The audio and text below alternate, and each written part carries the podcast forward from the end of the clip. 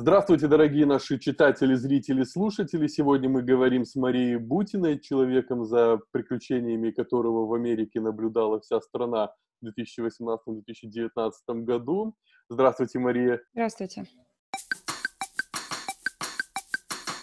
Сегодня Мария известный общественный деятель, публицист, но мы сегодня будем говорить как раз не о приключениях, заключениях в американской тюрьме, тем более, что а у Марии выходит ее тюремный дневник, издается. Выходит или уже издался? Еще и выходит только. 26 ноября официальный релиз книги. Как они э, в Америке говорят в этом случае, simultaneous release, да, это когда сразу и аудиоверсию можно будет э, приобрести, электронную версию, ну и, естественно, печатную. Я надеюсь, что у меня, посмотрим, от пандемии, конечно, зависит, э, будут, возможно, в разные города пресс-туры, где можно будет уже там, ну, подписать, если есть желание получить с автографом. Я с удовольствием с читателями встречаюсь, поэтому очень жду этого момента. Ну, почитаем, но самое, что интересное, все-таки мы понимаем, что удалось вам э, узнать американцев, пообщаться с ними, и вот как раз о том, как они нас воспринимают, поговорим сегодня с вами. А начнем с самого простого. Вот когда вы знакомились, э, будучи в Америке, с американцами, они узнавали или понимали там по вашему акценту, что или еще почему-то, э, что вы русской, русская из России, как-то менялось отношение к вам? Ну, у меня всегда было одно и то же приветствие, я же никогда не скрывала, что из России. Я всегда подходила и говорила «Hi, my name is Maria Butina, I'm from Russia». В общем-то говоря, этого было достаточно. Но настроение, на самом деле, американцев по отношению к русским очень сильно изменилось э, с 2015 по 2018 год. Если в 2015 году, особенно, допустим, у меня все-таки основное, а, основные люди, с которыми я общалась, они все-таки к республиканцам принадлежат, потому что это специфика там оружейных прав и всего прочего. И вот сначала, во время еще президентства Обамы, то есть было такое восприятие, типа, в общем, Путин, он такой мужик русский, они, короче, рулят, мы с ними дружим. А потом, когда уже вот началась вот эта вот антироссийская истерия после, ну, естественно, Трампа все поддерживали, считали, что Россия хорошо дружить, а потом просто 24 на 7 телевизор промывал мозги и рассказывал, какие русские страшные, кровавые, ужасные, злобные, противные и так далее. И отношение очень сильно изменилось. Изменилось а, вот вплоть до того, что, например, в университете люди со мной старались держать дистанцию еще до пандемии. То есть они там рядом старались не сидеть, удалили меня из друзей, не звали меня ни на какие мероприятия. Акцент а, твой уже как бы становился каким-то страшным. Я помню, даже была такая ситуация интересная. А, вот э, с маленькой девочкой мы оказались, э, на, я была на каком-то мероприятии, там празднование семейного ужина, семейный ужин какой-то. Там была маленькая девочка такая. Она пришла ко мне, и я смотрю, что, ну, ребенок ходит вокруг меня, хочет со мной поиграть но боится подойти. Я думаю, ну и, наверное, как у меня. Ну, знаете, мы же все были скромные такие, да, вроде как-то взрослая тетя, к ней подойти, там, сказать, пойдем играть.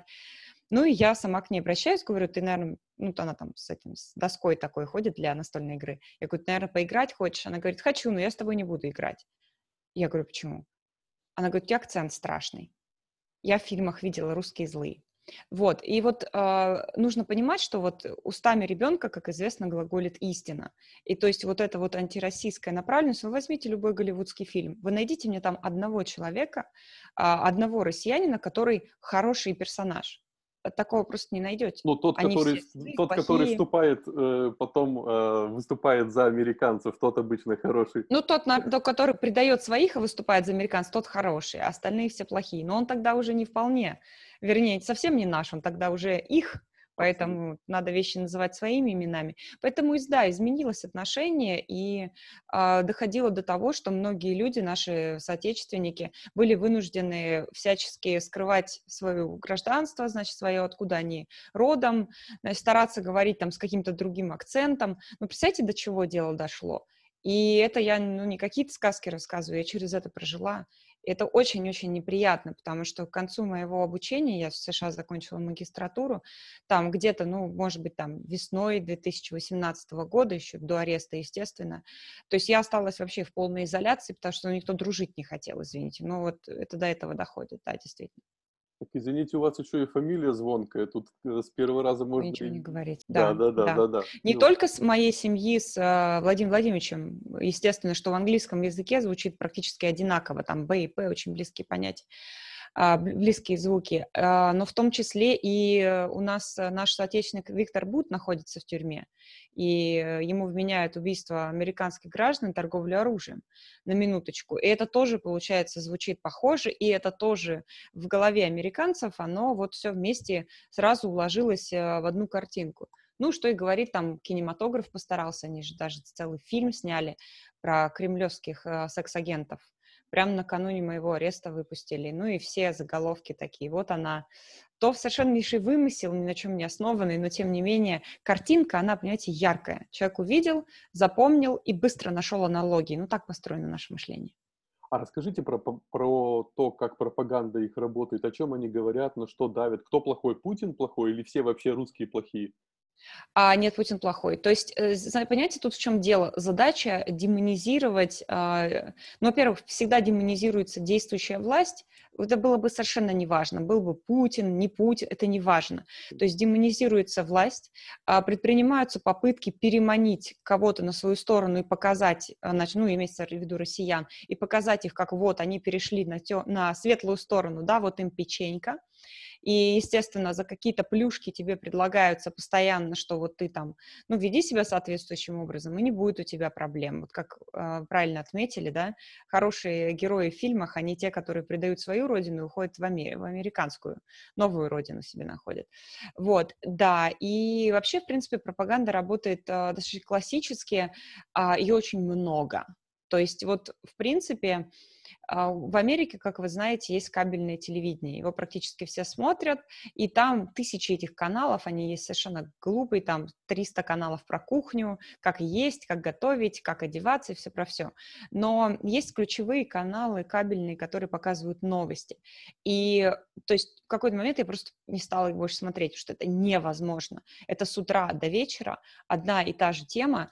А, Россия плохая, значит, русские злобные хакеры, злобные мафиози, злобные и так далее, значит, а, потом уже это совсем ушло в то, что, в принципе, и власть уже не важна, главное, что вся страна это исчадие зла, и все они там уже трансформировались в каких-то монстров, зомби-монстров.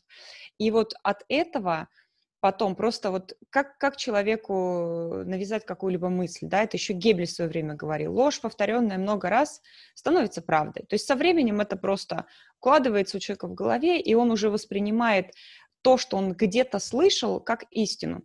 Хотите тест такой быстренько проведу, Конечно. интересный? Ну вот, допустим, допустим, что вы, вот покопайте в своей голове, что вы знаете про американские тюрьмы? Это точно так же действует. То есть спроси любого россиянина, он тебе скажет, ну, там, наверное, лучше, чем в российской деревне, там все хорошо, э, там у них там восьмиразовое питание, там, значит, э, и напридумывает еще целую кучу мифов. А когда ты спросишь его, откуда ты это знаешь? Человек начинает говорить, так, я, я же видел, а где ты видел? И тут ты начинаешь, вот как, потому что я считаю, что человек должен вообще никому не верить. Он должен только получать информацию из разных источников и анализировать, кто и зачем ему эту информацию там скормил там или так далее, продал еще как-то. Потому что когда мы начинаем вот эту цепочку разворачивать, мы начинаем понимать, что мы откуда-то какую-то информацию получили. И вот это очень важно. Важный источник и важно понимать, зачем. Скажите, пожалуйста, вы же с разными людьми пообщались, посчастливилось вам, и от, э, от эстеблишмента бизнеса и до э, людей, которые находятся в местах заключения. Вот у разных социальных групп как-то отличается восприятие России? А, да, отличается. Особенно, когда, вот особенно в первом изоляторе, это, в принципе, во всех, в которых я находилась, а, там в основном, конечно, чернокожие и латинос. И вот их восприятие нас, они нас уважают, они считают, что мы очень умные, ну, потому что мы знаем математику, поэтому я, в общем-то, была репетитором э, в тюрьме, добровольным совершенно. Иногда и контрабандой репетитором мне не разрешали это делать, но, тем не менее, я же не могла людей бросить в беде. И они к нам относятся с уважением. Более того, вам скажу, что люди, которые, э, которым вот в жизни, к сожалению, кавычках посчастливилось, да, пожить в гетто, понять, что реальных э, равных прав в Америке нет. Вот эти люди, чем больше меня ругали с экрана телевизора, а, игра, а ругали в Америке просто бесконечно, абсолютно, то есть там русская шпионка, и вообще, если бы там каждому, ну не каждому, большинство американцев тогда выдать камни, они меня закидали просто. Это настолько была вот поток такой ненависти. Но чем больше меня ругали с экрана телевизора, тем больше чернокожие латинос думали, что я классная девка.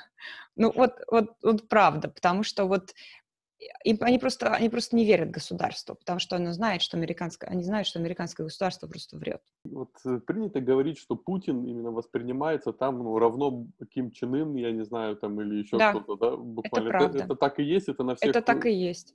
Это так и есть. Через запятую, особенно вот, в, так скажем, в обострение, да, когда вот последние а, четыре года президентства Трампа, да, это, это было настолько, что, в принципе, Россия и Северная Корея, она везде через запятую пишется.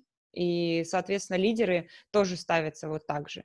И при этом вот реальность, э, она очень сильно ускользает, потому что большинство американцев, как и большинство россиян, собственно, они никогда не ездили за рубеж. То есть для них а, все, что говорят по телевизору, правда. А для того, чтобы сравнивать, искать какую-то информацию в интернете, опять же, англоязычные источники, например, когда вот я ну, вышла из тюрьмы, вернулась. Я очень много говорила про то, что условия содержания тяжелые, что медицины нет. И говорила не для того, чтобы наших убедить, да, ну, наши люди сами знают, да, условно, ну, надеюсь, что мыслящая часть, но для того, чтобы сами американские правозащитники увидели это и хотя бы какую-то инспекцию провели в тюрьмах. И что вы думаете, из англоязычного интернета все это зачистили? Поэтому вот вам, пожалуйста, цензура информационная. Забейте сейчас в поисковик, сейчас это актуальная тема, да, идет с выборами. Забейте в поисковик, что думают международные наблюдатели по выборам в США. И все абсолютно ссылки вам покажут, что все рады и счастливы. И только на какой-нибудь там 15 странице поисковика ты найдешь какой-то критический отзыв о том, что вообще произошло. То есть это, что это как не цензура? Что это? Это хуже, чем цензура. Понимаете, цензура запрещает выдачу определенных материалов, а это у тебя создается иллюзия безопасности, и в этот самый момент кто-то подходит и молотком тебе по голове со всей дури бьет. Вот, вот это именно так работает.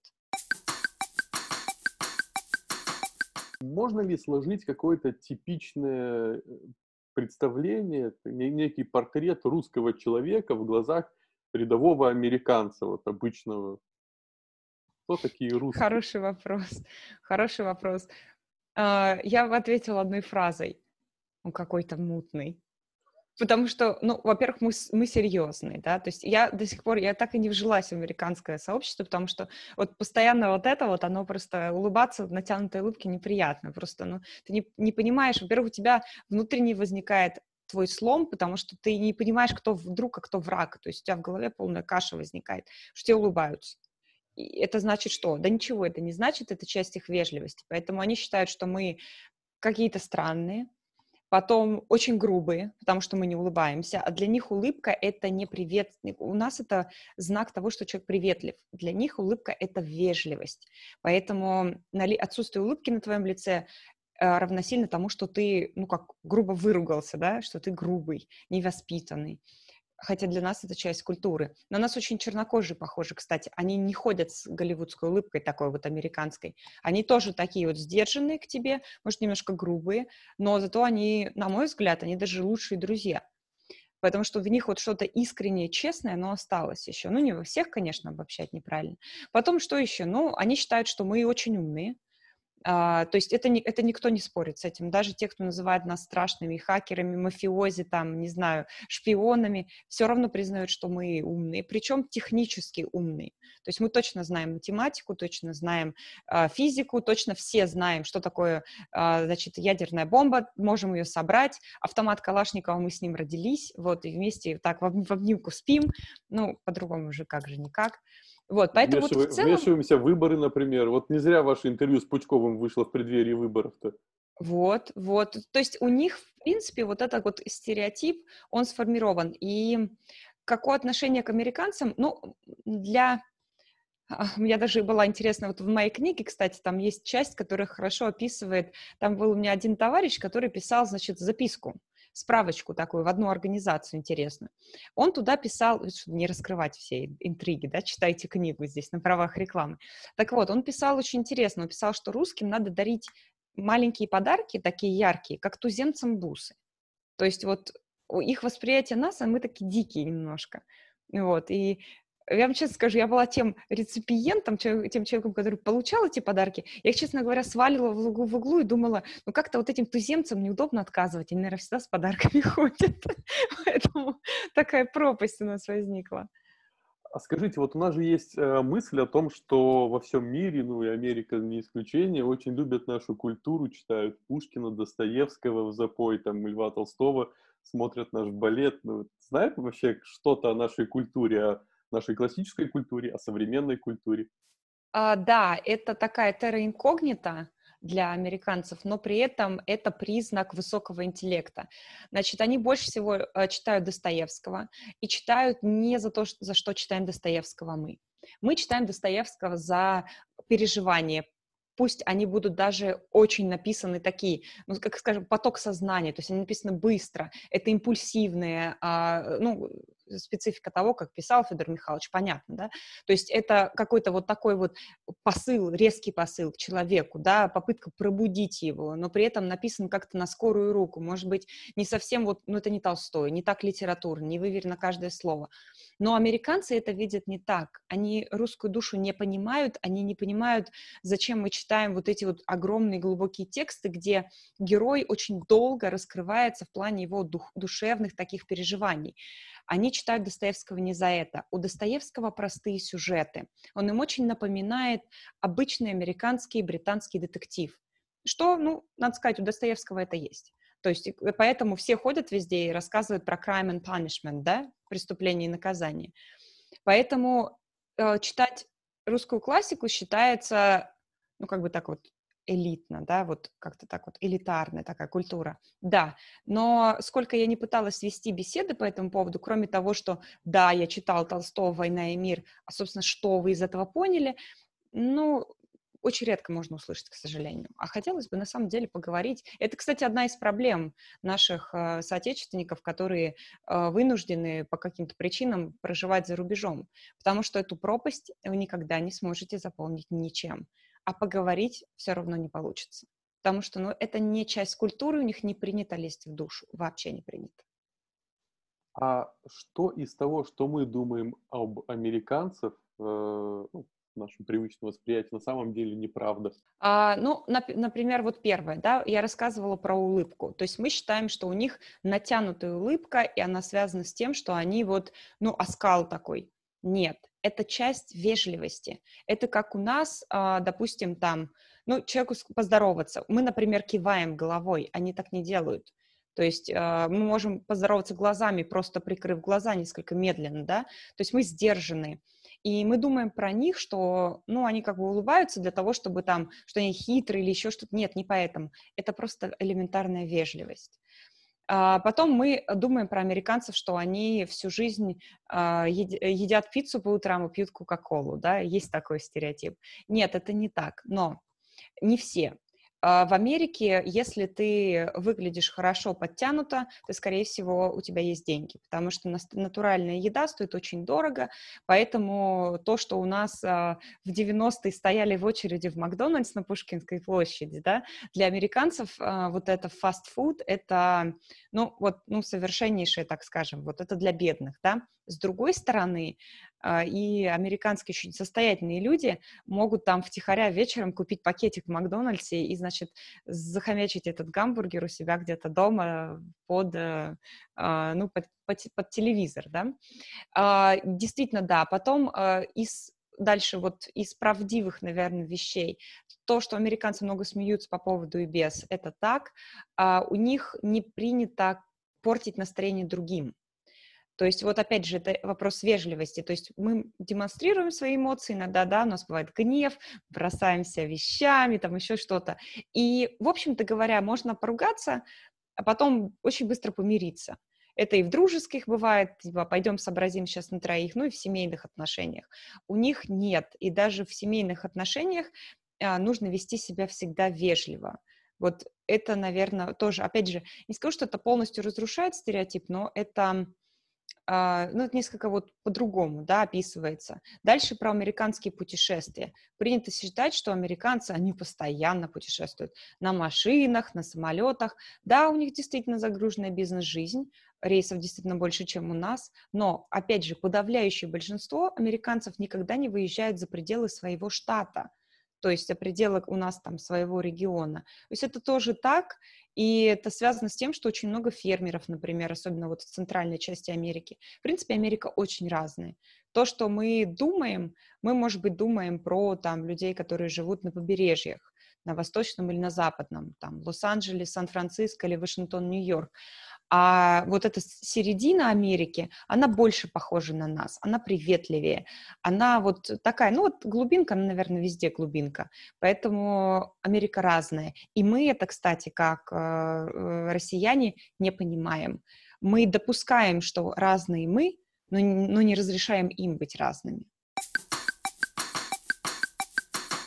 Мы сейчас записываем с вами интервью, когда еще официальных итогов э, выборов не объявлено. Администрация Байдена, если все-таки она возглавит страну, э, что принесет э, в взаимодействии с Россией, как вы считаете? Очень сложно сказать, потому что ровно так же, как с этими выборами. То есть математически Трамп эти выборы должен был выиграть, да, еще неизвестно, выиграет ли, потому что идут до сих пор судебный процесс. Но есть такие вещи, а, против которых не действует математика. И вот мне кажется, то, что мы сейчас увидели в этой кампании, это именно это. Неодно, неоднократно мы видели и репортажи про многочисленные нарушения, исчезнувшие бюллетени и так далее. То есть вот предсказать вот эти вещи нельзя. Поэтому вот то, что будет э, в отношении Байдена и России, ну, во-первых, Байден как политик он будет довольно предсказуем, более того, он будет действительно достаточно мягок. Я не буду брать сейчас а, шутки типа спящий, спящий Джо, да, значит, старик Джо там и так далее. Нет, я сейчас не об этом. Спящий в том плане, что а, он будет вот очень медленно вести свою политику, и его назначение, вот я сегодня, допустим, ну, там делаю какие-то прогнозы по поводу его кабинета, он достаточно легко предсказывается, потому что он будет назначать такой а, компромиссных фигур, скажем, потому что ему удалось на свою сторону перетянуть э, ряд, э, назовем их своими именами, да, предателей, людей, которые были в республиканской партии, потом предали Трампа, перешли на другую сторону, стали агитировать за Байдена. То есть вот, эти, вот с этими людьми будет заигрывать.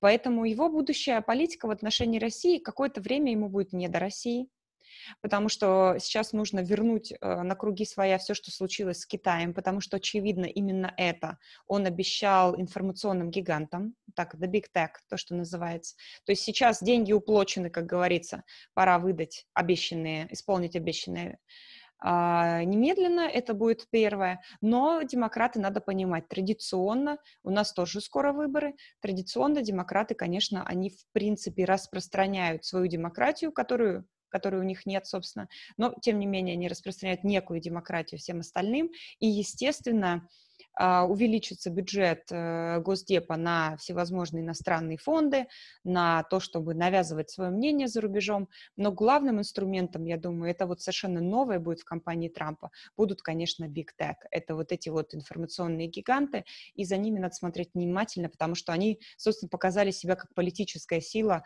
в рамках вот этой президентской кампании в США. Спасибо. И напоследок такой вопрос, что посоветуете или пожелаете тем нашим согражданам, которые а, спят и видят Америку как предел мечтаний и считают, что главная их цель когда-то переехать жить в Америку? Вы знаете, вот я здесь скажу так, вот, наверное, когда-то когда-то это было так. Может быть, те люди, которые уезжали в 90-е, ну, естественно, имели на то основание. Но вот э, один, значит, э, очень хороший мой знакомый сказал мне прекрасную фразу. Он сказал, э, самое, вот я, говорит, в жизни своей, он живет за рубежом, я не жалею, что я уехал. Я жалею, что я не вернулся вовремя. Поэтому вот сейчас Америка не та страна, в которую стоит ехать. Потому что Америка 70-х, Америка 80-х и 90-х — это не Америка сегодня. Но если, конечно, вы хотите получить политическую премию Дарвина за самую, значит, глупую политическую, а то и физическое самоустранение, то, ну, вперед. То есть сейчас, очевидно, русофобские настроения, они будут только увеличиваться. И если есть желание туда влезть, но, как говорится, мы, конечно, вас все равно будем спасать, вы же все равно наши, но я бы не хотела, если честно. Это потому что очень больно, неприятно, для своей семьи тоже, в общем-то говоря, подумайте об этом. Но я думаю, что у нас все-таки не нация предателей, поэтому перебегать на другую сторону и клеймить позором все, что, значит, происходит в своей стране, ну, это, наверное, недостойное поведение.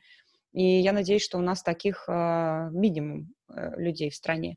Если хочется что-то изменить, стройте лучший мир здесь. Значит, боритесь, э, выступайте с конструктивной критикой, потому что уехать туда и думать, что у вас там кто-то ждет, ну, не надо. Это наивные, глупые мечтания. Их, наверное, надо оставить в стороне и, наверное, повзрослеть все-таки.